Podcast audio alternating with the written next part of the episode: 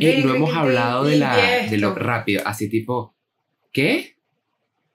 Limpié mi vaina de, de, Ah, porque estaba sucia. Mira, tiene... ¿Cómo es que se llama eso? ¿Dónde sale la leche? Yo iba a decir uretra y es cero uretra. Ubre. Ubre. está cerca. ok. No, no tiene ubre. ¿De qué estás diciendo? No tiene ubre. Tiene dos punticos ahí. No, tiene dos pepitas. Su boca, su... La ubre, no sé, ¿tú, has visto una vaca? ¿Tú has visto una ubre? Pensé que esa era la barriga. Ah, la ubre son rosadas, es verdad. Escándalos así, rapid fire, tipo para sacarlos del camino. Opiniones rápidas y concisas. Empiezo.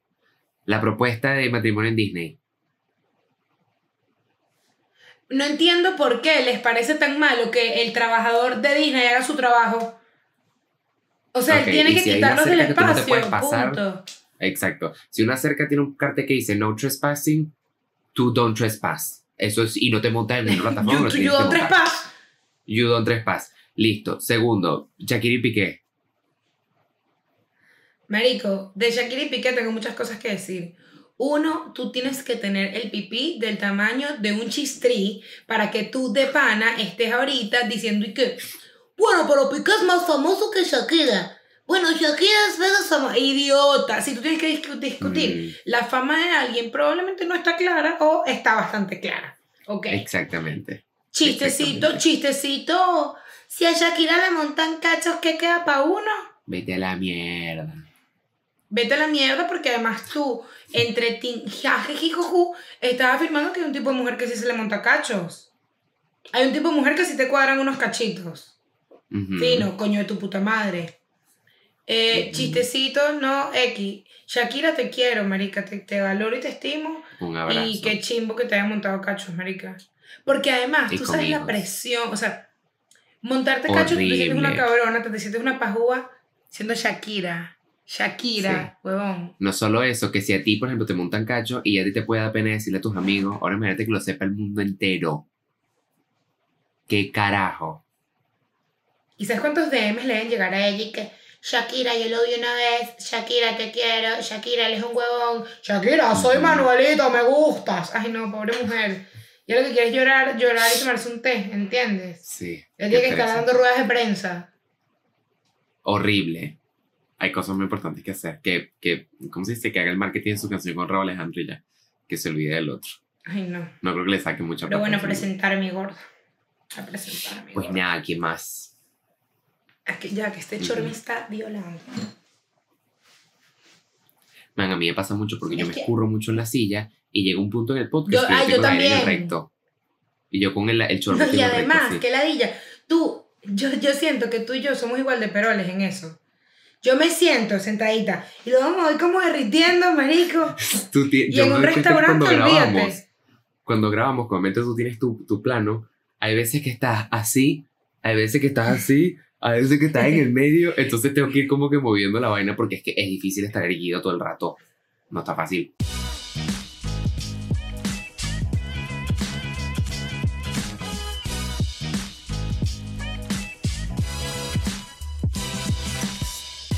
Hello, ¿cómo están? Bienvenidos a un nuevo episodio. Yo soy Eugenia. Yo soy Santiago. Y esto es Ni Meladilles. Este es el episodio de la mariquera. Amamos. Qué rico. ¿Dónde es la mariquera? Qué rico. ¿Dónde Amamos es la mariquera? ¿Dónde? ¿Dónde es la mariquera? En Villaladilla. ¿Qué? ¿Estás cagado? En Villaladilla. Ah, okay. Basta, ya pasaporte el que. La mariquera en Villaladilla. ¿Qué pasaporte? Qué rico. Mira, ¿qué colores nos faltan? Si tú tienes amarillo, digamos que esto es rojo, azul, este digamos que el verde, nos falta anaranjado, ¿Y qué más? Rojo, naranja, amarillo, verde y morado. Mi boquita. Morado. Nuestra boca es la rosa. Qué rico, boquita rosadita. Muy rico. Y la de abajo también la tiene rosadita. Uy, perdón. Se me fue. Eh, no sé qué dije, no sé qué dije. bloquealo, bloquealo, bloquealo. Bloquea, bloquea, bloquea. ¿Qué, qué dije? ¿Qué dije? Mira, este episodio para nosotros es muy especial porque, bueno, sabemos que somos, nosotros somos cuasi maricos, porque Santiago es marico y yo no. Este, y además yo soy súper aliado de la comunidad LGBTQ+, este, nos pareció que no podíamos pasar desapercibido un mes como este, y, y, quisimos hacer un, un, episodio lindo de Coming Out Stories, que es la gente saliendo del closet, contándole a su familia, a sus amigos, a sus seres queridos, eh, que eran de la comunidad LGBTQ+. De verdad nos encanta, le, este, llegaron muchas, no pudimos elegirlas todas, pero tratamos como de, bueno, tener más o menos de todos los tipos de alguna manera, ¿no? Exactamente. Eso. Eh, y las que no pudimos escoger, eso, pero las que no pudimos escoger se quedan guardaditas en, un, una bóveda en Villaradilla que la vamos a usar después para otra cosita que les va a gustar. Pero sabes que antes de leerlas, yo quería dar a la gente un poco de background de por qué celebramos Pride, tipo, dónde nace el Pride. Porque me parece que hay mucha gente que es que, Pride, compro una pasta de colores, pero nadie sabe realmente. ¡Eh, de los gays! Exacto. Sí, literal, que viva la mariquera.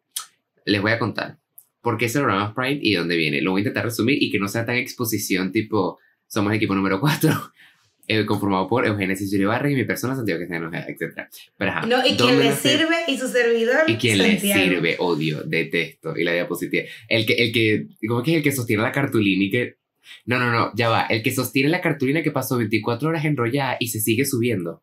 Entonces tiene que estar estirando el, el papel bon a cada rato. Pero ajá, les cuento. Si no saben la existencia de Stonewall, Stonewall Inn era un bar en Nueva York en donde en junio de 1969, eh, cuando las personas homosexuales eran mucho más discriminadas que ahora, hubo redadas de policía. Se metieron en el bar y empezaron a sacar un poco de gente los mariscos se arrecharon, ya estaban mamados de todo el peo, y hubo como, nada, se, se alebrestaron y se amotinaron y empezaron a pelear con los policías. Y esos fueron días de protesta que se conocen como las protestas de Stonewall. Y es como que, es como icónico porque dicen que alguien lanzó un primer ladrillo, pero hay muchas teorías de quién lanzó el primer ladrillo, pero realmente no hay, nadie sabe quién fue quien lanzó el primer ladrillo. Nadie murió, no mataron a nadie, pero fueron protestas de muchos días que fueron lideradas por muchas personas del, colectivo LGBT. Sin embargo, hay un icono muy importante de eh, esa pelea de Stonewall, de esa protesta, lo que sea, que es Marsha P. Johnson, que era una mujer trans, y la P de su nombre significa Pay No Mind, que es básicamente no le pare bola. Y ella es como el, el icono porque estaba muy como que on the front lines, y mucha gente compara su movimiento en la comunidad gay como el movimiento de Rosa Parks con los negros, o sea, como que su, su estar negada, como que hacer el puesto, etcétera, la gente como que lo compara mucho. Si me ven viendo para acá es que estoy viendo un poco las notas porque es bastante información. Pero, eh, pues nada, es importante también destacar que destacar o descatar, ¿qué dije? Dije descatar, ¿verdad? Destacar, destacar. Destacar. Es importante destacar que junio no es el mes de... Ah, bueno, lo que iba a decir, eh, estas batallas se acabaron a finales de junio y por eso celebramos Pride Month en junio desde esa época. Pero el junio no es el mes de orgullo gay, es el mes del orgullo LGBT e incluye a todas las personas que son parte del colectivo, nuestras hermanas, hermanos y hermanas trans y también las personas bisexuales, etc. Incluye a todo el mundo, no es simplemente el mes del orgullo gay. Y es muy importante saber de dónde vienen los derechos que nosotros tenemos porque mucha gente, quizás yo incluyo en cierto punto, es como que, ah, mira, soy gay, ahorita vivo en un país donde me puedo casar y tal, pero no sé realmente cuál es el background. Y todo eso viene de la comunidad negra y la comunidad latina. Todas esas frases que los gays usan de que, de que yes, work, y todas esas cosas que hacen así, todo eso viene de la comunidad negra y la comunidad latina, que son, es una cosa que se originó en Nueva York en los años 20 que se llama Ballroom Culture, que es básicamente unos shows en base al lip sync, pasarela, moda y baile, que simplemente las personas eh, negras y latinas no tenían de qué trabajar, no tenían dónde vivir, eran pobres, estaban en la calle, negras y latinas eh, del colectivo LGBT obviamente, y simplemente esta cultura los arropaba y ellos se dividían en casas. Entonces tú vivías en una casa, literalmente una casa, con unas personas que te arropaban y tú caminabas en esto. Caminar en el show es hacer el show. O sea, como que si tú caminas con tu casa, es que tú caminas con tu grupo. Entonces, digamos que Eugenio y yo y tres personas más tenemos una casa, la casa Villaladilla. Entonces, la casa Villaladilla camina y hace un show y cada show tiene una temática. Entonces, la temática tú tienes que seguirla con la moda, con la música, con los pasos de baile, etc. Y luego al final hay un jurado que vota en una sección, una sección, una escala de 1 a 10 puntos, y los que ganen ganan trofeos y ganan dinero, y así se mantienen ellos. Entonces era como una cultura underground, que eso hace que esa gente se sienta protegida y tal. Y de esa cultura nace Drag Race, los shows como Legendary y todo eso. Entonces, sin eso, esa cultura de los negros latinos no existiría lo que tenemos hoy. como cultura gay, que no sean dos personas blancas dándose besos en televisión, que es muy bonito. Por ejemplo, a mí me gustó mucho Heartstopper, que son dos personas blancas que son como el canon gay como que más común, pero estos shows y estas cosas, esta cultura dio pie a que en la televisión mainstream se mostrasen cosas que la gente no veía, las drag queens, las personas trans, las personas negras, homosexuales, transgénero, etc. Y de eso hay un show que lo he dicho varias veces de Ryan Murphy que se llama Pose, que está increíble, y todo el elenco son puras mujeres trans. Entonces yo siento que hay que tener como que muy consciente que los derechos que tiene uno, uno se los debe a esas personas. Y que realmente mucha gente ve como la imagen de Pride a 15 carajos blancos con cuadritos en una playa con tangas de colores. Cuando realmente Pride viene de esas personas que eran más discriminadas y esas personas que eran más llamativamente gays, que son las personas transgénero y las drag queens, que tuvieron que luchar un poco más porque si yo salgo hacia la calle y tú no me hablas y me ves de lejos y yo estoy así quietecito, tú no vas a saber si yo soy gay o qué. Pero si tú me ves vestido con una peluca, maquillaje, tacones, me hago más un target, me pongo el target en la espalda. Entonces es un poquito más, más tarde. Entonces hay que reconocer nuestros privilegios, de dónde vienen, unirnos a esa lucha de la manera en la que tú lo quieras hacer, pero siempre reconocer de dónde viene. Y por eso la gente que dice como, eh, yo no veo cosas, yo no soy femenino, yo a mí me gustan los hombres, pero esa mierda femenina, esa mierda femenina te dio los derechos que tú tienes hoy. Y uno tiene que agradecer. Es que con todo. Con todo, exacto. Uno tiene que agradecer porque antes. Eso, exactamente. Exactamente, es muy parecido. Es que tú no podrías usar blue jean, Carlota, tú no podrías usar blue jean, tú no podrías ir al colegio, tú no podrías leer, tú no podrías votar, tú no podrías viajar, si no fuese por esas feministas que tú llamas feminazis. Literalmente, gracias a ellas, tú tienes demasiados derechos. Y ellas, y al igual que eh, la comunidad LGBTQ que tú comentas, ellos pensaron los derechos para todo el mundo. Tú estás, tú estás quitándoles a ellos los derechos que ellos no les importó darte a ti. O sea, es demasiado chimbo, pues, si te pones a verlo así. Sí. Y es eso, uno tiene que estar consciente de sus privilegios, porque yo sé que soy un carajo privilegiado, porque como te digo, vivo en un país donde no se me ataca y tal, pero sí tengo que pensar que tengo un privilegio porque a mí no me tocó lanzar ladrillo, a mí no me tocó ir a un funeral cada semana porque mis amigos se están muriendo de sida. Por eso es que los chistes, como dices tú el chiste de Shakira, que a Shakira le montan cacho, la gente que hace esos chistes de eh, soy ilegal en tantos países. Y yo, claro, a ti te da risa, pero el que queman vivo, el que decapita, que países como Irán y Letonia, a él no le da risa. Porque no, es cómico. Tú porque vives en Los Ángeles, pero no es tan cómico. Entonces, eso es un poquito como el background de por qué celebramos Pride, de dónde viene, a quién hay que agradecerles. Y eh, pues nada, eso que hay que agradecer nuestro privilegio, porque si somos una sección de la población que está, que vive en opresión, está oprimida, pero no tanto como antes, y eso hay que agradecerlo hay que agradecérselo a estas personas. Y entender que, que algo a ti no, que, que algo no te pasa a ti no significa que no pasa, ¿no? Este, no exista. No, en Venezuela no hay homosexual, o, homofobia. A mí mi prima, mi prima a mí me daba abrazos. Sí, bueno, pero al otro chamo el, papá le cayó correazo, entonces como que no, no, eh, no hay que cancelar lo que los demás vivieron. ¿no? Voy a leer esta primera historia, todas van a ser anónimas, varios dijeron que, porfa, anónimo, y que, tranquilo. Bueno, la verdad desde pequeño crecí con un montón de personas a mi alrededor que me decían que era gay, porque todas mis actitudes lo demostraban. Entonces era un pobre niño de 8 años que no entendía lo que significaba ser gay, con muchas ideas raras en mi cabeza que todos me decían. Al llegar al liceo fue como una emboscada de los más grandes decirme gay, maricón y cosas así.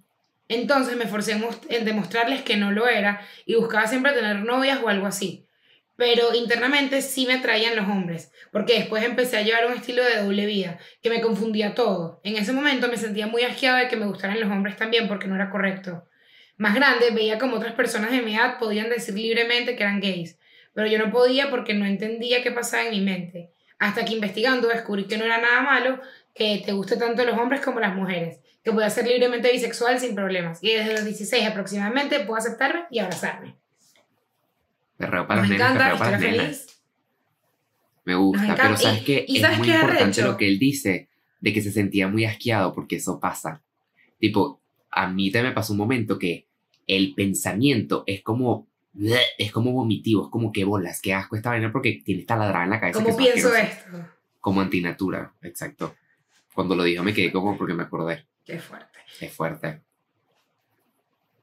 Pero qué lindo que escuche eso de, es que también el, en los colegios, Yo me acuerdo específicamente que a mí cuando me estaban intentando jalar del closet, porque esa es otra cosa que entiendo, man, denle tiempo a la gente. Si usted tiene un amigo que usted cree que sea gay, no es que vas a estar como, verga, dime, o sea, yo sé que sí, o esa gente que se la pasa alrededor, por ejemplo, tú y yo tenemos un amigo en común que quizás yo veo que puedo hacer y empiezo, eu, pero obviamente es tipo, man, no tiene por qué ser un tema de conversación. Cuando esa persona esté lista, esa persona se los va a decir. Y ya, así hicieron muchos amigos conmigo que ellos tenían su idea, pero se esperaron. Pero no saquen a la gente del closet porque esa vaina les puede traer un problema más grande después. Yo me acuerdo que en mi colegio, ¿sabes qué es un carajo en mi salón? Tenía un compañero que por algún, que él sabía que era gay. Y yo, cuando estaba en bachillerato, hacía que sí repostería y vainas así. Y el compañero estaba buscando que le hiciera una torta de algo. Y este chamo de mi salón le dice al compañero que conoció no sé dónde mierda que me escriba a mí para hacerle una torta. Yo le hago la torta y cuando empiezo a hablar con el carajo, yo me doy cuenta que él es gay, él se da cuenta que yo soy gay y hay como un intercambio como de, de, confianza, de cómo que decimos tú y yo, de complicidad. Y resulta que era un topo que le fue a decir al otro que yo sí era gay y ahí todo el mundo en el colegio se empezó a enterar. Y yo un día llevo al colegio y todo el mundo viéndome feo porque el carajo me mandó a sacar con un carajo que me pidió una torta. Mírate lo enferma que es la gente.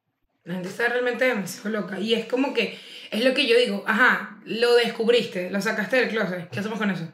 ¿Qué ganaste? O sea, tipo, ¿qué ganas sacando a alguien del closet? Es, que, ¿sabes? Sí, es lo que yo de verdad no entiendo. Eso. Es que sí, ya sé que eres y ahora qué hacemos. Vamos para la casa, nos damos unos besos, vamos para el recreo. ¿Qué quieres que hagamos? A ver, este. Otra historia a ver, hola, soy Daniel, los amo y te amo, la vida es santa y estoy enamorado de ti. Soy bisexual y siempre lo supe. Hubo un poco de confusión durante toda mi vida porque no me entraba en la cabeza que me pudiesen gustar ambos al mismo tiempo. Quizás uno con más inclinación que el otro, pero me di cuenta, las cosas no se pueden cuantificar. Esa gente que pregunta, ay, pero eres 50-50, no se cuantifica, te gustan los dos, te gustan los dos. ¿Cuál te gusta más? ¿Cuál te gusta más? Ay, no, la gente sí es pereza. Quizás uno con más inclinación que otro, pero me di cuenta que podría llegar a sentir lo mismo por los dos géneros. Mi salida de closet con mis amigos fue por mi decisión, tenía ese peso encima, hace 22 años ya no podía más.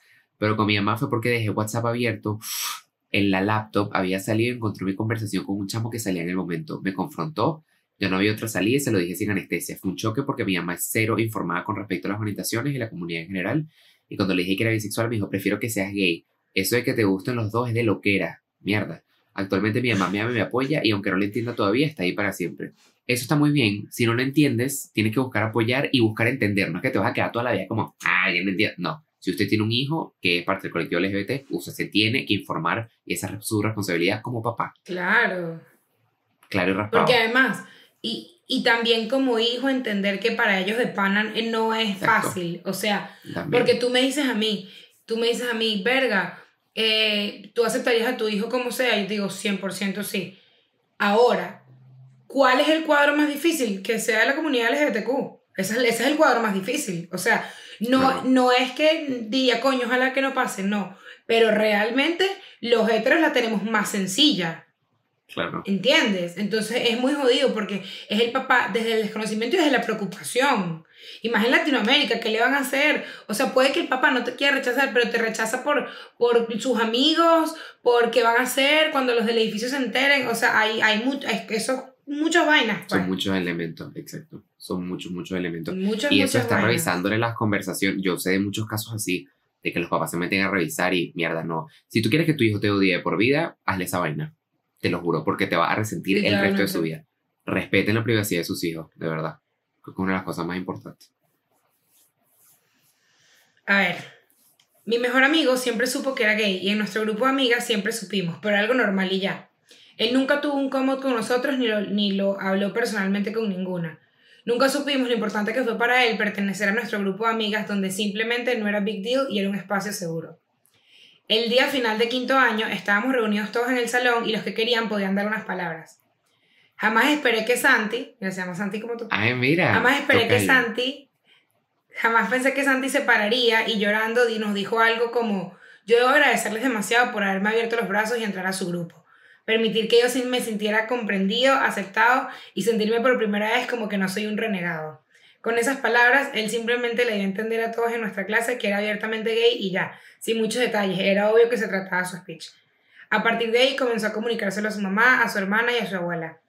Antes de ese día jamás había pensado que él se sentía de esa manera Y me rompió el corazón pensar que mi amigo, que amo tanto, llegó a sentirse alguna vez así de mal y que su único descanso en un colegio lleno de machirulos eran su grupito de cuatro amigas. Me volvió mierda. Yo lo, yo lo he dicho mucho a las mujeres, para uno, o sea, mis amigas, y literalmente Daniela, María Belisa, Sabrina, Nercy y Ashley, o sea, para mí, mi, mi pilar en todo bachillerato, yo sin ella, se me defendían, se quedaban conmigo, nunca me dejaban solo. Realmente es algo que y les voy a estar agradecido de por vida porque es muy, muy necesario tener ese, ese sistema de apoyo. Si no es muy jodido pasar bachillerato así. Es muy, muy jodido. Pero qué cool, Santi, que pudiste hacer eso y que tuviste tu grupo de amigas como yo, que las quiero muchísimo, que, que pues nada, que te ayudaron a, a eso. Un besito, que cuchi. Pero sí que arrecho. Un colegio lleno de machirulos, es que no lo pude decir mejor, marico, es que es arrecho. y en una cultura tan machista como la nuestra. Es arrecho. Literalmente. Lo mío es una anécdota. Yo desde pequeña tengo varios grupos con diferentes amigos en cada uno. Los amo a todos y soy muy cercana a todos. Uno de estos grupos somos tres amigas de los ocho años hasta hoy. Todas estamos en países diferentes por chavismo. Todos aquí. Eugenio y yo haciendo esta en FaceTime por chavismo. Y un día estábamos hablando y una de ellas me dijo que me quería contar algo súper importante y además me estaba dando mucha vuelta para contarlo. Pensé que estaba embarazada, que dejaría la universidad o cualquier otra cosa que tuviera un peso tan importante como para darle tantas vueltas. Hasta que me dijo que le gustaba una chama y Lit fue como, se quedó así como tiesa. Y mi respuesta fue, amiga, ya yo sabía que era bisexual.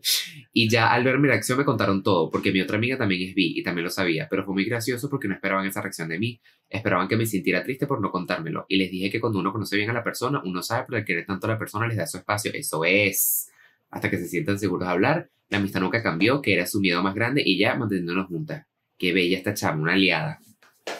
Amamos. Una aliada bellísima. Y ya me, me, a mí me dio demasiada risa porque a mí me pasó algo así, pero aparte fue en cuarentena, un amigo de toda la vida, desde chiquitos, o sea, desde bachillerato, nos llamó por FaceTime, a mí y a otra amiga, Carmen, y Carlos nos llama y, ¿sabes? Esto en cuarentena y que, man, yo les quiero les quiero decir algo, tipo, sé que pasó demasiado tiempo y en verdad ya quizás no es tanto, pero, o sea, es algo que he llevado conmigo en secreto y tal. Yo soy bisexual, pues. Y nosotros y que, tú me estás jodiendo, pues, o sea, tú me estás jodiendo que tú me estás informando esto. Yo ya lo sabía y me sabía culo, ¿sabes? Como que nunca, porque aparte era típico amigo, es Carlos Carlos, es tipo, actor, cantante, bailarín, tipo toda la antítesis del macho del colegio religioso en el que estaba. Y él así como que, chicos, chicos, chicos, les vengo con esto. Y yo por FaceTime que la cuarentena te pegó, pues, porque yo, ¿verdad? Sé esto que tiene ocho, qué coño, ¿sabes? Claro.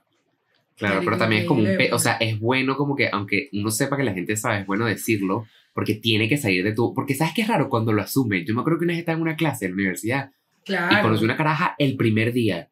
Y la caraja un momento se voltea y me dice, ¿y tú tienes novio? Y yo me quedé, ¿qué? No fue que me ofendí, pero es como raro. Cuando porque es tan normal que te pregunten, ¿tienes novia? Y tú pones la cara y te nada. Pero cuando te lo dicen así directo, es como... Claro. y también yo estaba saliendo del closet en ese entonces, entonces era medio raro. Pero sí, o sea, como que así lo sepan, tienen que darle un chance. Y no es que se van así que, ¡Ah, mentira, no tienen ni idea. Si les dicen eso que hizo genio, tipo, marico, ya sabíamos, es mucho mejor porque le bajan la atención muchísimo, es mucho más llevadero, es mucho mejor. Y uno mismo tiene que también trabajar en eso, porque yo estoy diciendo que él salía como de esos clichés, pero alguien que haga todo eso puede ser hétero. O sea, nosotros mismos caemos en el mm. cliché de qué es ser gay y cómo luce un gay y cómo no sé qué cuando él podía hacer todo esto y ser un tipo artista hetero y ya, pues como que... También siento que eso, cuando tú lo conoces hay un, hay un, una cosita, ¿sabes? Tú has estado con, con, ellos cuando en fiestas, vainas, has hablado de, ni, de, han hablado de niñas y está también, que, eso, lo conoces de hace 10 años y nunca tenía una novia, no la has escuchado de un culo, porque cuando uno está enclosetado, uno mira, porque él, hay, hay dos tipos, o sea, el enclosetado así que está así que tal, que de pana no quiere hundir esa mierda que es gay, es el tipo, mierda, qué rica esa caraja, mira las tetas, mira el culo. Y es así tú súper exagerado que tú dices, pero el enclosetado que de pana está así como sintiendo la vaina es muy de que no habla. No hablo de mi vida amorosa, a mí nadie me gusta. Ay, mira qué bella esa persona. Y tú, mm, sí, qué bella esa chama. Y tú, calladito, calladito, porque si no es peor. Claro. Te más Tienes que estar calladito. No quieres aportar mucho. No, mientras más habla, más la caga. A ver, mi hermano, mi hermano es gay y yo siento que dentro de mí siempre lo supe desde pequeña. A medida que fuimos creciendo aumentaban las sospechas hasta que ya estaba segura. El día que me dijo que necesitaba hablar conmigo, yo solo le dije, no me tienes que decir nada, ya lo sé y a mí eso realmente me da igual, no cambia lo que eres para mí. A mi mamá le costó más aceptarlo. Nunca rechazó a mi hermano ni nada, pero se la pasaba llorando, Al final, quien la ayudó en ese proceso fue mi papá, que desde el inicio estaba muy claro. La historia de mi hermano fue light comparada con la de muchas personas. Espero que lleguemos a un punto en el que todas las personas que están batallando con estos temas puedan ser quienes son y que sean respetados. Yes. Y que no tenga que... Sí, pues nada que agregar. O sea, de verdad. ¿Sabes qué me parece demasiado importante? Y no sé dónde lo vi. Yo cuando estaba en Austin, eh, le hice un favor a unos, compañeros, unos amigos adultos de cuidarle a los niños. Y los papás siempre eran como, ¿te gusta una niña? ¿Te gusta un niño? ¿A quién te gusta el salón? ¿Sabes? O sea, como que no inculcarle a tus hijos que no tiene que salir del closet, que desde pequeños sepan que le pueden gustar los dos y que eso está bien. Tipo, no sé, que la jevita, ¿qué tal? Le puedes preguntar si le gusta un niño y que te lo diga. Los niños son muy inocentes, te lo van a decir. Dejen de empatar a los niños. A mí me enferma, me enferma. Ay, qué asco, ¿verdad? Esa gente, marica, un bebé de dos años y es que, ay, él, va a ser, coge muchachos, ¿de qué es eso? No, cuando ella quiere hacer patas con él. Asco. Sí, o sea. Porque qué degenerado tienes que ser para tú decir, coño, este carajito cuando tenga grande va a controlar. ¿Te gusta el niño? ¿Te da queso el niño? Horrible, horrible. Entonces, y que no, cuando conozca a esa su primita y dale un beso, mm. entonces se ponen los niños a darse besos en la boca. O sea, no, brother, darle besos en la boca a un bebé o hacer que los bebés se den besos en la boca, hijo de puta, cloaca, te odio, asqueroso.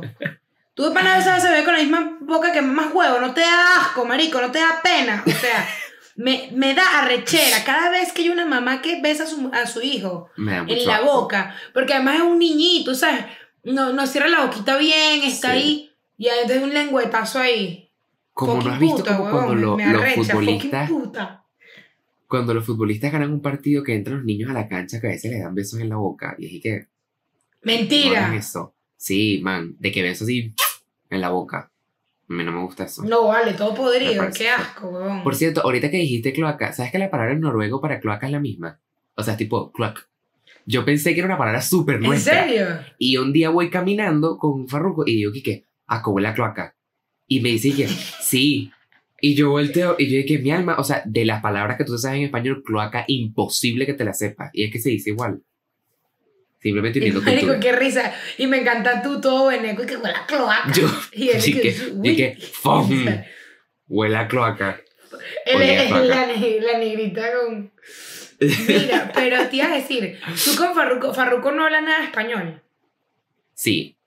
O sea, Farruko habla español, pero entiende más el español de aquí porque en la universidad aprende el español de aquí. Nuestro acento se le dificulta más. Pero yo he descubierto, porque un día yo estaba medio dormido y llegó el señor del delivery. Y el señor del delivery le hizo muchas preguntas y él las contestó todas y muy bien. Y cuando él mi mamá, no habla así.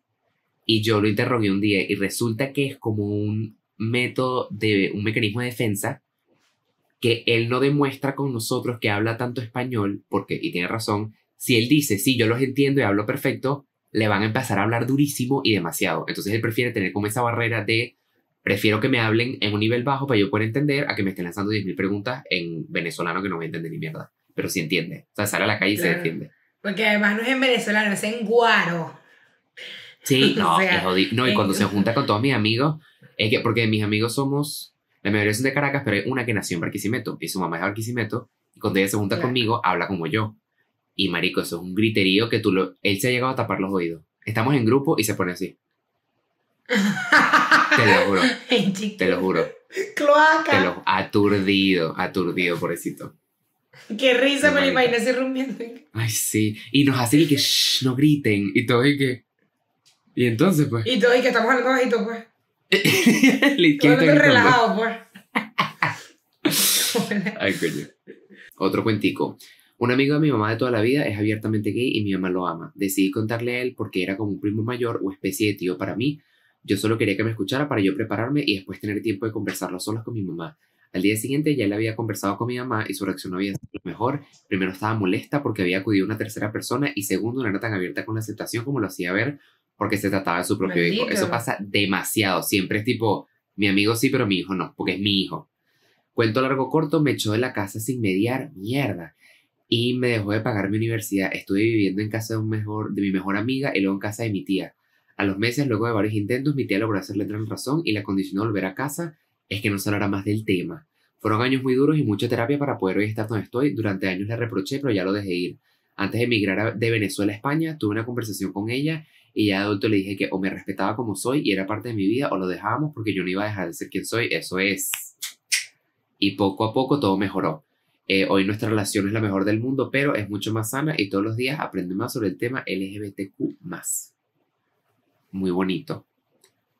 Tengo que hacer un comentario tóxico. Tóxico. De este tipo de vainas, a mí me arrechan las mamás que rechazan a sus hijos, luego los hijos emigran, ellas lo odian que sean gays y no sé qué, pero las mamás le mandan plata y ahí no se quejan. no te importa que te mande plata. y, eso yo lo vi en Twitter y yo nunca había caído en cuenta. Un poco de chamos gays estaban diciendo, man, a, mi familia le molestó que fuese el, el hijo gay hasta que les mandé plata cuando emigré. Fuck you, brother. Bueno, a ti no te gusta tu hijo gay, no vas a recibir ni una puya, te vas a morir. Claro, claro. Hasta, que, hasta, que, él, eh, hasta que produce.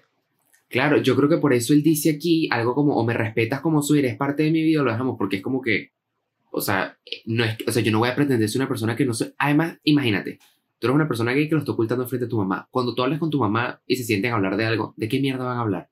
Tú no puedes contar nada de tu vida. ¿De qué van a hablar? ¿Paja a la vecina? Y los amigos, y tampoco puedes nombrar a los amigos gays. Y tampoco, puedes nombrar a los amigos que no le gustan a tu mamá. O sea, porque entonces, nada, mamá, fui al colegio. Eso.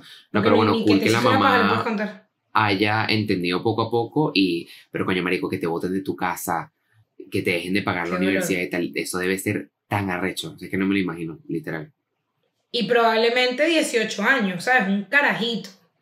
Sí, 18, sí, seguro fue recién graduado de bachillerato, fijo. Qué vaina. Pero bueno, ya está todo mejor. Qué, chimbo. Qué bueno que ya pasaste por eso. Y si tienen una mala relación, mándale menos plata. Esa es mi teoría. No nos gustan las mamás, de verdad. Es que me da rabia, te lo juro, porque desde que lo vi en Twitter me quedé como que, van, qué arrecho. O sea, igual, mi hija no puede ser, no sé, prostituta, bueno, a menos de que me mande dinero. Y tú como que, señora, o sea, de verdad, edúcase. Edúquense, me molesta. Estoy bravísima. Ok. Mira, ok, este chiste, marico, me encanta cuando escriben así. Ok, este chisme, mira, fresquito, coño.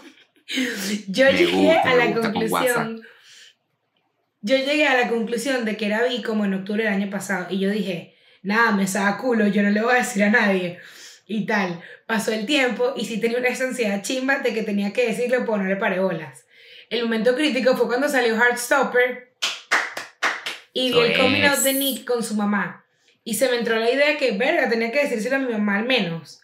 Pasé días con una ansiedad horrible, viendo cómo lo hacía y tal, porque yo no soy una persona muy seria que digamos, eso de tenemos que hablar no me sale. Yo no soy así. Así que le escribí una carta como de 1300 palabras con chistecitos y cosas. Y, Marico, la exactitud de la palabra. La exactitud de la palabra. 1300 palabras. 1300, aparte que me dijo que dice, ¿cómo de? ¿Cómo de 1300 palabras? O sea, él sabe que son 1300 palabras. él lo tiene clarísimo. 1300 aprox. Luego ella me envió otra carta con sus chistecitos también, diciéndome que mamá me apoyaba. La vaina más difícil que he hecho en mi vida, pero todo valió la pena. Mamá, tu mamá, es importante tener esas series y esos referentes? Eso fue ayer. Quiero que sea, esto fue ayer. Esto fue hace nada. Y es muy importante tener esos referentes. Pero eso del tenemos que hablar, a mí, yo, lo mío, creo que yo te lo conté, lo mío tampoco fue así porque eso de, mira, sabes que yo hace muchos años desarrollé un gusto por el pene y la verdad es que me sentí, no, man, o sea, tipo, yo le dije, me estoy saliendo con un carajo de Noruega, punto. O sea, ya, eso es todo lo que tienes que saber. Ya, ¿tú te, tú te le declaras a tus papás así, con, con fantoche. Literal. En Año Nuevo, yo ya veía que lo de Fantoche iba en serio y yo dije. Eso tú no lo habías contado, ¿qué te pasa? Sí. Eso tú no lo habías contado. Queremos tu coming pues, story. Yo tenía dos meses saliendo con Fantoche y usualmente yo tengo como un periodo donde digo, esto va en serio, esto no va en serio, y yo estaba viendo que estaba yendo en serio, y dije, ¿sabes qué? Es literalmente la noche de Año Nuevo, nos acabamos de comer las uvas, y dije, vamos a empezar este año. 2021. Limpios. 2021. Uh ¿Hace seis meses? No este, no este año nuevo, no, no, no, no este año nuevo, sino el del año pasado. O sea, del 2020 al 2021. Claro. Eso fue ayer. Porque yo no soy tu amiga. Yo no sabía eso. y, y nada, como que ah. yo dije, ¿sabes qué? Nada, y estábamos en el cuarto de mi hermana, y entra mi papá y tal, y entra mi mamá. Y dije, nada, mira, que les quería decir que tengo un par de meses saliendo con un chamo de Noruega. Y nada, para que, o sea, para no estar escondiéndome y tal. Y los dos se quedaron y que, y mi papá me dijo aquí que, si eres bobo, ¿para qué nos dices? O sea, no, o sea, no sientas como que no los tienes que, que anunciar y tal. Y ya, ok, cool. Y ya. Lo conocieron un mes después y ya. o sea, reconozco que fue una situación súper privilegiada, lo reconozco. O sea, me gusta porque yo soy una persona cero cheesy, a mí no me gusta el te amo, te acepto, el abrazo. Las personas que tienen esos momentos, si ustedes son así con sus papás, pero mi relación con mi papá es muy como arisca. Nosotros nos queremos a nuestra manera. Y a mí me encantó que nos dijeran, ay, José Lopeo. Y así, perfecto para mí. Y fue mi comida. Perfecto. Y ¿sabes qué me da rechera? Que yo lo puse en Twitter. Tipo, ay, al fin, ya se le con mis papás oficialmente. Obviamente ellos ya sabían, se hacían una idea, pero yo se lo confirmé. Y un bicho, marico, que la gente es muy vibrosa. Un bicho que, ¿qué? Y tú creías que con esa cara de marico tenías que salir del closet. Y yo, con esta cara tan bella, me dice, me estás diciendo bello. ¿Me quieres dar un beso? Me estás diciendo príncipe. Yo te beso. Yo te beso. Es año nuevo, que nos unos besos. Que, que a tu papá te lo también. Y a tu papá también, muchacho bobo. De una. Ay, pero qué cool. Y además siento que, o sea, como que me parece demasiado válido lo de tu papá, que es como, no te quiero decir estaba claro, pero, eh, ok, fino, ¿sabes? Y siéntete cómodo y ya, pues. Ay, a mí, a mí estas historias me encantan, te lo juro, las que terminan bien, pues, como que las pero que terminan mal, que a mí me cayó, a mí me cayó de perla porque yo en mi primera cita, mi segunda cita con Fatón, yo iba a, ir a su casa que estaba con unos amigos tomando y tal. Y yo estaba con una amiga tomando un café, Ale. Te quiero mucho, Ale.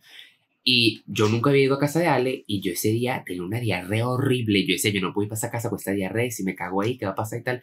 Y Ale me dice, vente a mi casa, te tomas un té y cuando se te pasa el dolor de barriga, yo cojo los nervios, vas para su casa. Marico, tú sabes lo grande que es Madrid.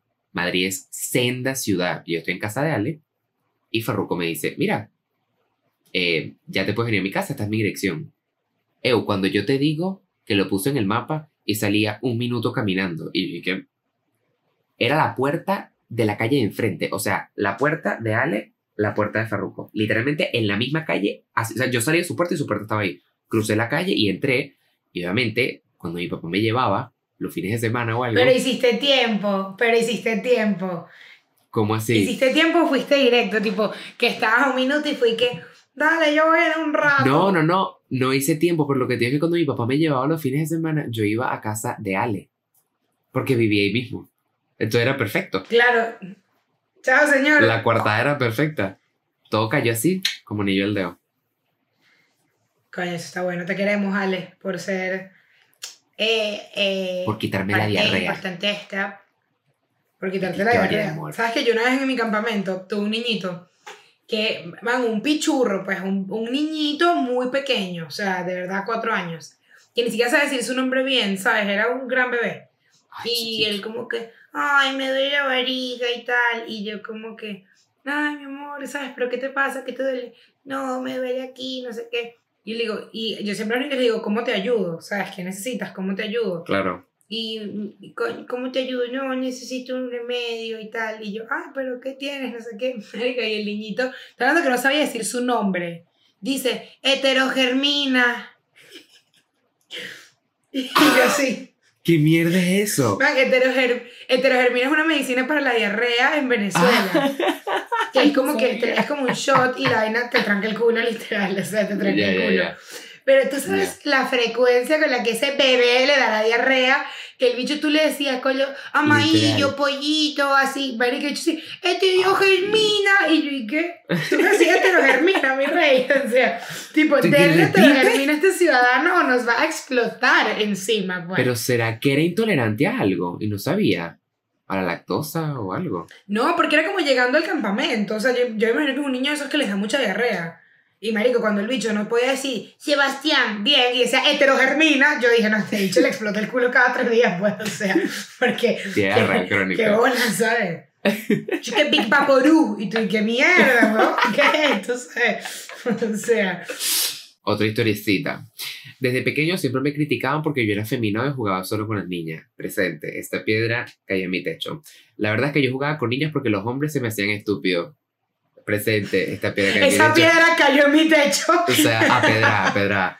E incluso en la adolescencia, pero yo no estaba preparado aún para hablar acerca de mi preferencia sexual. Nunca me puse una etiqueta, nunca dije qué era y la gente siempre me preguntaba y me incomodaba. E incluso una chica bien maldita, me gusta el énfasis, me humilló en una fiesta diciéndome que yo era marico y no sabía. Me pasó y ya te lo voy a contar. Maldita donde esté, ojalá te estés pudriendo. Es, es ¿Cómo se llama? ¿Cómo se llama? En mi corazón. Andrea, mamá hueva. Puta, puta, ok. Este, una vez intenté algo, intenté tener algo con una chica que me gustaba y no provocó absolutamente nada en mí. If you know what I mean, no se le paró. No le paró. Ey, ¿Tú sabes la cantidad de amigos que yo tengo que me dicen que supieron que eran gays porque se estaban metiendo con una jeva y no se les paró el huevo? Eso es típico. O sea, eso es que sí, el despertar sexual de mucho marico es muy común. ¿Y sabes qué? Es full común, ahorita que estás diciendo eso que a los hombres no se les pare el susodicho y las mujeres se sientan mal y es como y es como marico en verdad pueden ser mil cosas o sea como que no es algo porque te tienes que sentir mal es como no es que no lo excito no se le para no man pueden ser o sea como que yo me puse una vez a investigar porque bueno, ah, vivimos una experiencia de Eugenia aquí que estaba con un chico, nos estábamos besando muy mojado y no se le pone el pipí. ¿Qué significa? Soy fea. no le gustó. y, y X resulta en estas inseguridades juveniles que es súper común, que puede pasar literal por lo como la mm. persona durmió, por lo la persona comió, tipo mil millones de vainas. Si tiene preocupaciones, si, sabes, mil vainas. Entonces tú, si eres una ciudadana o un ciudadano y estás con otro, con un masculino y su miembro no te hace fiesta, no te sientas mal, no significa nada contra ti. No eres. Puede que sí, pero puede que no. Entonces, ponte, esa, ponte esa chapa. Exacto. Pero él dice, ay, fino en mí no me funcionó, no sale por el pipí. Fue un momento muy confuso. Me imagino al carajo viéndose el pene que Entonces, ¿qué pasó? ¿Ah? ya luego lo intenté con chicos, así, así. No quiero salir. Este, ya luego lo intenté con chicos y todo fluyó de maravilla. A los 19 años, tengo 20, le dije a mi mamá que era gay y ella lo tomó muy bien. Luego a los meses mi papá me enfrentó preguntándome, chamo, tú como que te metiste homosexual, maldita. Me metí, o sea, compró la suscripción, abrió la puerta y se metió. Y yo de inmediato empecé a temblar. Chamo, por ¿tú supuesto, cómo te metiste homosexual? O sea, esa, esa manera de preguntarlo, literal, yo sé cómo se ve tu papá. Tipo, físicamente yo sé cómo es tu papá. Tanto, tanto, tanto. Y yo de inmediato empecé a temblar y por supuesto le dije que sí. Se le hizo muy difícil procesar. ¿Tú te imaginas, hijo, te metiste homosexual? Sí. ¿Cuál es el peor? ¿Qué vas a hacer? ¿Ah? Ando, en ese, ando en ese negocio. Literal. Se le hizo muy difícil procesarlo, pero hoy en día todo muy bien. Cuando salí del closet con mi hermana mayor, ella solo me dijo, no hay problema. Yo soy rolo de puta y nadie dice nada. Lo cual fue una respuesta bastante graciosa y real, pero me ayudó mucho. Actualmente todo va muy bien. Tengo un año y siete meses con mi novio. Eje, qué bello. Y mis padres lo aceptan. Mi vida mejoró en muchos sentidos. Lo mejor que puedo haber hecho fue abrirme a ellos.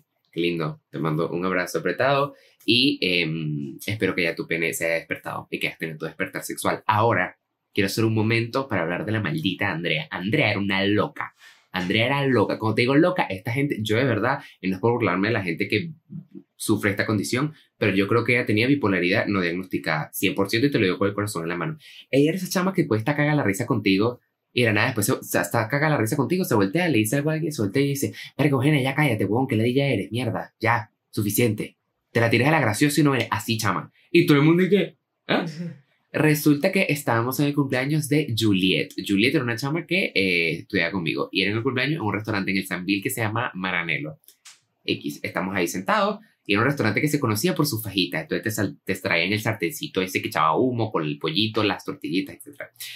Y nada, yo estoy ahí con desconocidos en el sentido de que tenía conocidos, pero no estaba con amigos cercanos y era una mesa larga, vamos a decir como unas 20 personas y no había pedido la comida todavía, yo no había pedido nada, mentira, se había pedido.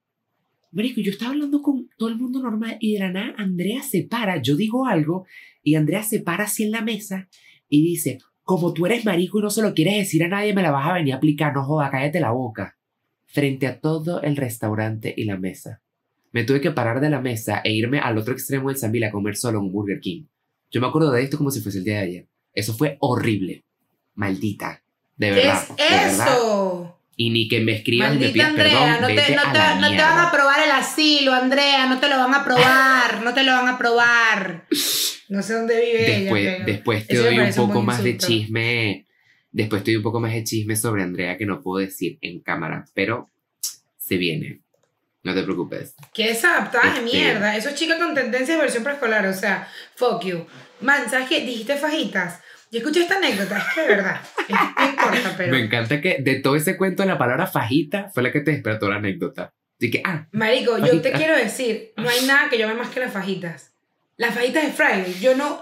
Cualquier restaurante que yo vaya... Son buenas. Gringo, Tex-Mex, fajitas. De dos personas, me las traes. Y con extra de guacamole. las amo, brother. Las fajitas me parece la mejor comida del mundo. Yo voy a comer tortilla todo el día. Pero bueno, como que en, en, mi, en mi colegio se puso como muy de moda en, en esta época. Eh, celebrar tu cumpleaños en el Fridays de Paso de Latillo, que era como un Fridays ahí, burda de cool, planta baja, no sé qué. Entonces todos los prepubertos siempre ahí, no sé qué, luego ibas al cine, no sé qué. Entonces cumplía Tachi, mi prima. Eh, Tachi cumplía años y Tachipirín. De, en, Tachipirín, Tachipirín. ahorita se, se, conecta mucha información. Eh, Tachi cumplía años. Y de repente eh, nos sentamos en la mesita afuera como las del Vale Parking, que era abierto en el latillo, ¿no? Ok, inseguro. Pero nosotros juveniles. Vino un niño, vino un ciudadano, pero como de nuestra edad, no parecía un delincuente. Era un niño que no parecía un delincuente. Y le roba el celular a Tachi en su cumpleaños. Y nosotros tipo, ¿what? ¿Qué pasa? No sé qué. Y ahí estaba Vicky. Vicky es la que casi me, me envenenó con veneno de rata. Y yo dije, bro, ¿qué es esto? No sé qué y tal. Qué locura. Buscamos, llamamos a la seguridad, no había nada que hacer. Caracas haciendo Caracas y Venezuela representando. Todo esto, locura, nada. La niña de, de ñapa de cumpleaños le robaron el celular. Pasan los años. Y una vez vamos con Vicky a una fiesta. Vicky siempre tenía un grupo de amigos curioso. Era, era, o sea, tenían nombres, era como la gente de Manzanares, cuestionables, como muy malandro apartamento, gorra con suéter grande. Y nosotros así, ah, me acuerdo que íbamos en falda, en minifalda y estos bichos así que, todos con el mismo jean. Y yo, ah, auxilio. Fuimos. Y a mí yo veo, yo tengo memoria fotográfica y yo veo a este niño con el que Victoria está saliendo. Yo, me suena, me suena, me suena. Empezamos a conectar, no sé qué. Vemos que tenemos amigos en común. El niño era del Peñón, lo habían votado el Peñón, creo. No sé qué locura. Pues Victoria Ávila, Victoria, amiga, termina de novia con el niño que le robó el celular a Tachi. Conexiones de la vida. Y me acuerdo que años después ella le preguntó, o eso, o fue que él se lo admitió, no sé cómo se la conversación. Pero todas estas, novio de mano sudada, con el delincuente. El delincuente. Tú me estás diciendo a mí que Victoria no solamente te robó a tu marido, sino que Victoria de paso se empató con el, el carajo que robó a tu prima. Victoria, nada más y nada menos que Victoria Alejandra. Victoria merecía el raticida. Y te lo digo aquí viéndote los ojos, Victoria. Ese raticida era para ti. es que mira, si no era envenenarla, era por lo menos pasarle el raticida por la nariz. O sea, como, como el huevo por la boca, pues. O sea, que, que le, diera una alergia. Una cosita. Eso, Empatada con el delincuente, Victoria, de verdad. Loca.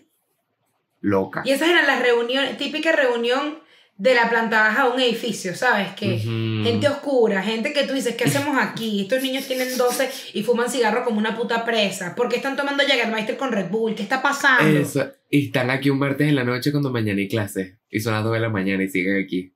Gente oscura, definitivamente. Y está la conserje y que, coño, por favor, vaya, cedillo, lo puede hacer. No, los manes que se ponían a hablar con los vigilantes y les robaban los cigarros cónsul a los vigilantes. Gente oscura. No, si tú fumas cónsul, tú llegaste a fumar cónsul. Hermano mío, usted hoy está preso. Usted hoy está preso. En Tocorón. Preso. O preñado. o sea, no, no, no. No hay, de verdad, no hay. Y Victoria, cuento cortico de Victoria, cuando fuimos a Margarita una vez, Este, habían como un grupo de italianos y tal, y Victoria era la que se levantaba, o sea, Victoria típica mujer que le caían siete hombres a una discoteca, dices, ¿qué está pasando, Vicky? O sea, ¿qué está sucediendo? Victoria es la de sencillo, Victoria es la que le cayó el, el, el amigo de Arcángel que yo vomité un Mercedes, eso. Ya, ya, ya, ya. O sea, Todo pero Victoria. Victoria, porque yo tengo demasiados, demasiados cuentos con Victoria.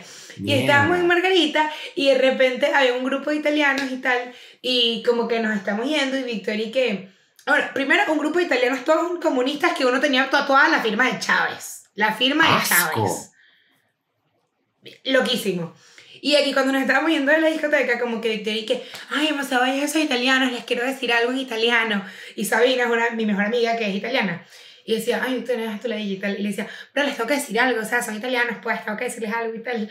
Y ella ha bajado su vidrio y gritó, no principesa. Y los eso italianos... No es del, eso no es lo, del, lo de la vida es bella.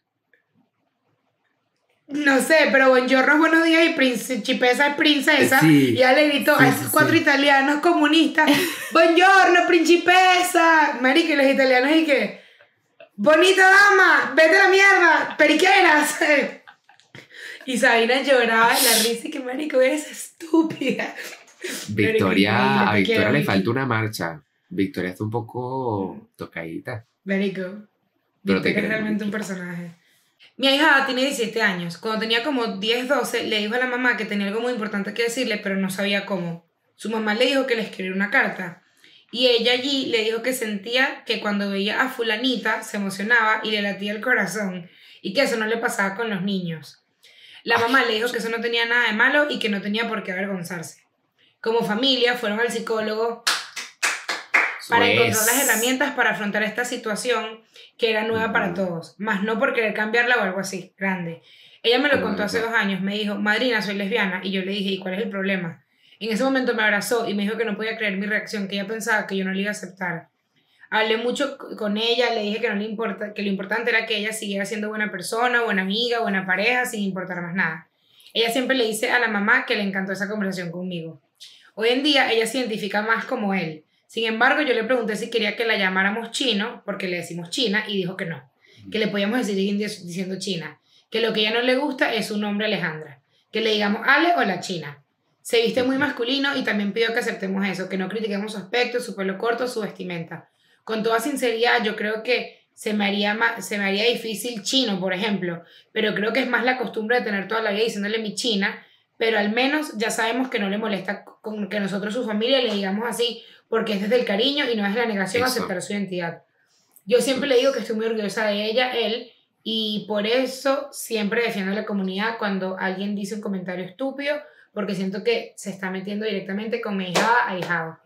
No sé quién eres, pero te amo, tipo, qué bella, esta historia me pareció demasiado hermosa y qué importante, o sea, qué importante cuando ves algo desconocido que no entiendes, marico, pero ponerte a entender de pana. y, y de todas estas historias valales que eso, marico. Si tienes una duda, si no entiendes, marico, proponte entender. Y más si es una persona que quieres, o sea, es muy jodido. Es muy jodido. Pero qué cool, qué linda que, pero eso, claro, es complicado. Yo también siento que de la perspectiva de un papá es complicado que tú tienes, digamos, 20 años eh, llamando a tu hija hija y teniéndole un apodo y tal tener ese cambio de tener que ahorita llamarlo hijo y tal debe ser muy jodido y jodido en el sentido de por la costumbre y porque también tenías 20 años viendo una cara y un físico que ahorita cambió.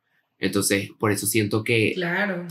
O sea, de la comunidad LGBT, las personas trans son las que las tienen más difíciles, 100%, porque son las personas que no es como que tú sales del closet ya esas personas tienen una transición, cambias completamente de género, la aceptación es mucho más difícil y, y es lo más nuevo y lo más utópico para la gente.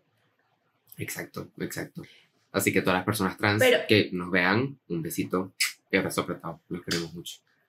Sabemos que nos siguen drag queens y las amamos, los amamos. o sea, han puesto videos que maquillándose para drag y yo como que, brother, preach Entonces, me encanta, te lo juro. Icónico. Me encanta.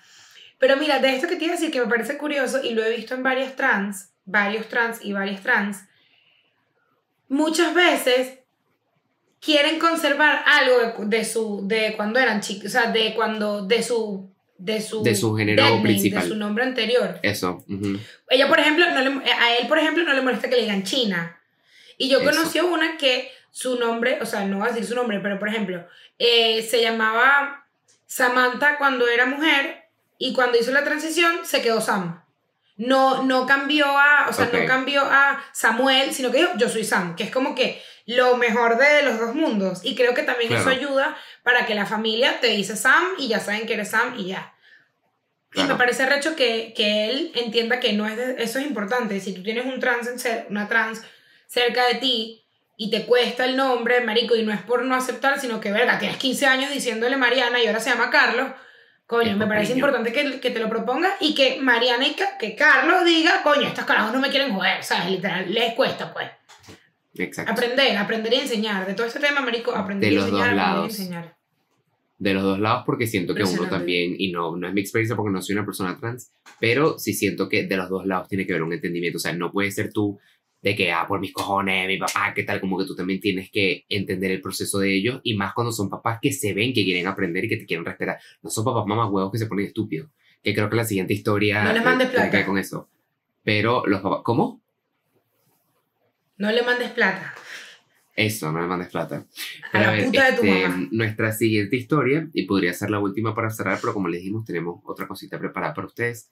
Eh, a ver, una empleada de mi colegio me vio dándole un beso a un mae un maestro con un carajo en Costa Rica. Y no solo le contó a mis compañeros y me sacó del closet con ellos, sino que me abrieron un proceso disciplinario, imagínate.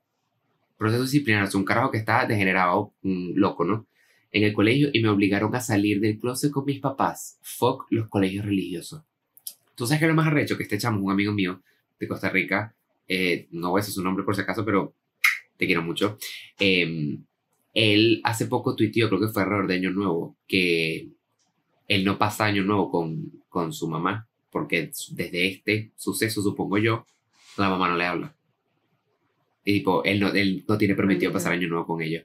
Y yo me acuerdo cuando él puso ese tweet, que puso algo así como que la señora que supuestamente es mi mamá, me prohibió terminantemente presentarme por mi casa hoy en año nuevo y tal, pero estoy cenando en mi casa con mi novio y tal, ah. y marica, mi vaina me guapo muchísimo porque, o sea, imagínate que por la empleada está, a ver, no digo que sea culpa de la empleada, pero quizás si él hubiese tenido un proceso de salir del closet un poco más paulatino y de una mejor manera, quizás los papás lo hubiesen aceptado de mejor manera, yo un poquito más educado.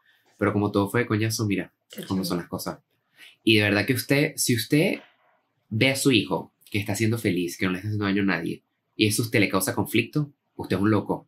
Usted está mal de la cabeza. Y usted no quiere a su hijo, usted no quiere a su hijo. No lo quiere. No lo quieres. No lo quiere. Y ya, y mejor que se salga en su vida. Para tener a alguien que no me quiera, Mejor sálganse de sus vidas, hagan sus vidas y que esas personas sigan con las personas que sí lo quieren. Que por eso es que todas las personas, no todas, pero la mayoría de las personas del colectivo LGBT tienen que escoger a su familia, porque es que no mucho. Por ejemplo, en, es lo que estaba mencionando, esas cosas que si Drag Race y todo eso, mucha gente dice, ay, que la idea ve gente maquillándose.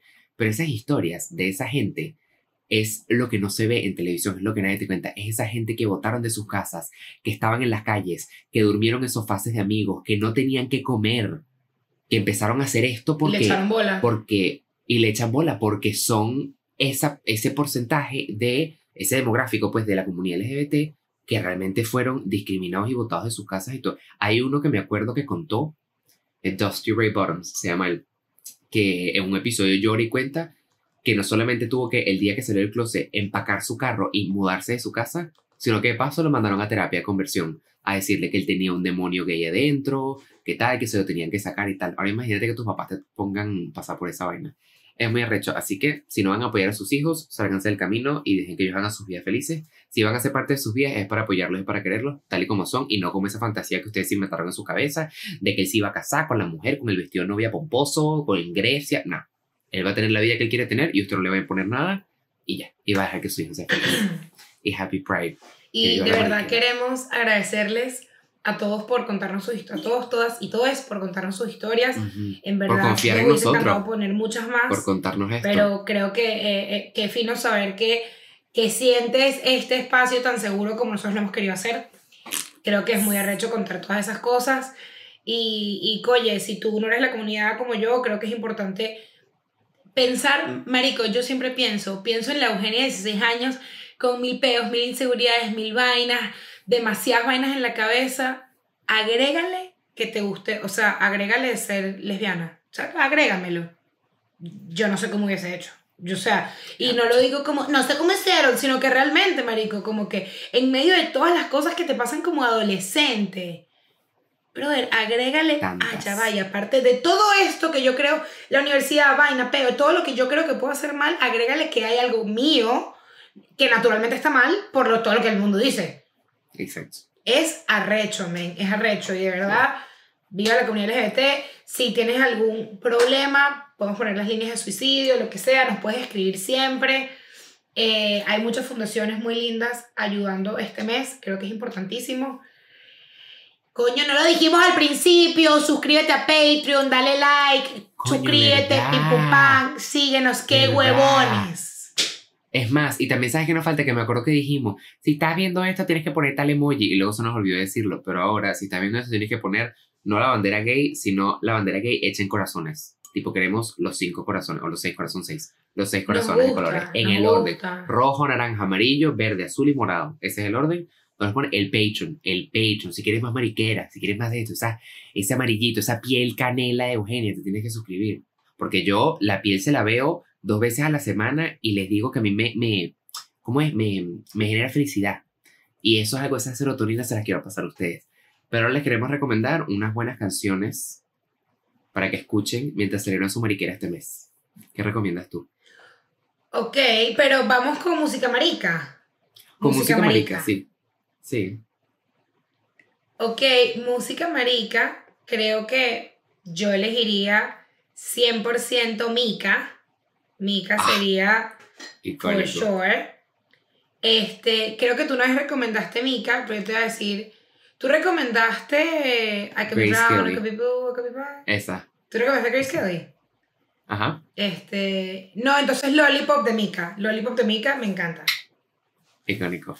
Esa canción es burda de. O sea, es sobre chupar pipí, pues. Pero no la escuchaba de chiquito. Bueno. Y yo ni qué. Yo la amaba. I was walking with my mama one sí, day. Sí, sí. ¿Tú te acuerdas de la canción de. ¿Cómo es que era que decía? Paleta, dame paleta. Dale paleta, claro. Buenísima.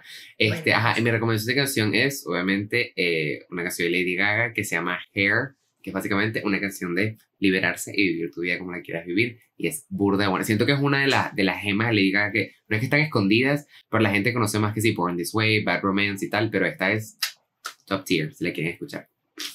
Pero gracias por escucharnos. Muchísimas gracias. Eh, a los que están atravesando por momentos difíciles por ser parte del colectivo, esperemos que mejore pronto. Les mandamos un beso, abrazo apretado y happy pride. Chaito.